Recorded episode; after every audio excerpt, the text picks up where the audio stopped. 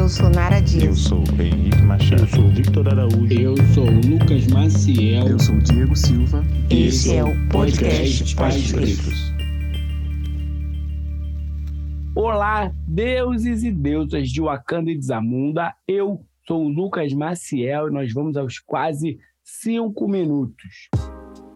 Bom, nesse início aqui, na volta desse quadro, nós estamos dando esse passeio aí pela, pela sabedoria dos orixás, né? Então, se você ainda não escutou, pode continuar ouvindo esse, mas também te convido a, quando terminar esse episódio, ouvir os anteriores, onde nós estamos falando sobre um pouquinho ali de cada orixá, um pouquinho das, da, da, da característica de cada um dos do nossos orixás, tá bom? Então fica esse convite, continue com a gente, mande sua sugestão e hoje nós vamos falar de Oxóssi. Bom, começar falando o seguinte: o arco e a flecha do de Oxóssi né, simbolizam a sobrevivência e a sabedoria. Oxóssi é considerado um orixá da mata que tem sobre o seu domínio o arco e a flecha.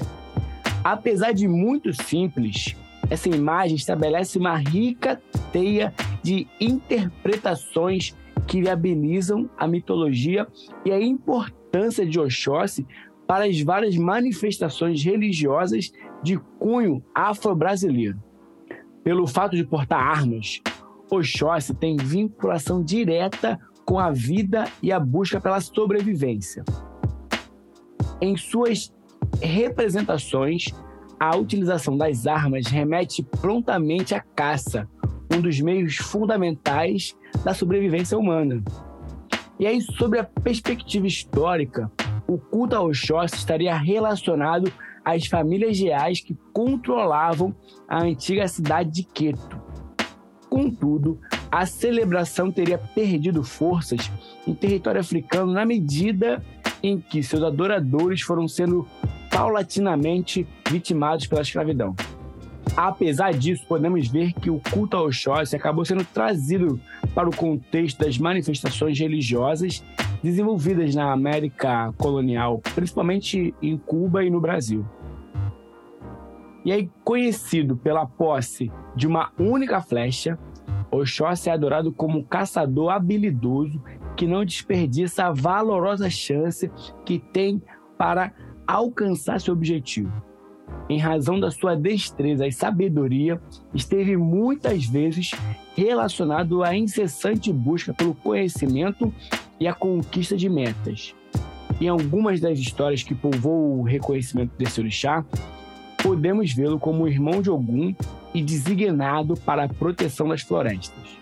No seio das manifestações sincréticas, Oxóssi foi aproximado à trajetória de diferentes santos. Na região de Pernambuco, ele é associado a São Miguel, o anjo que caçava os demônios com o poder de sua implacável espada.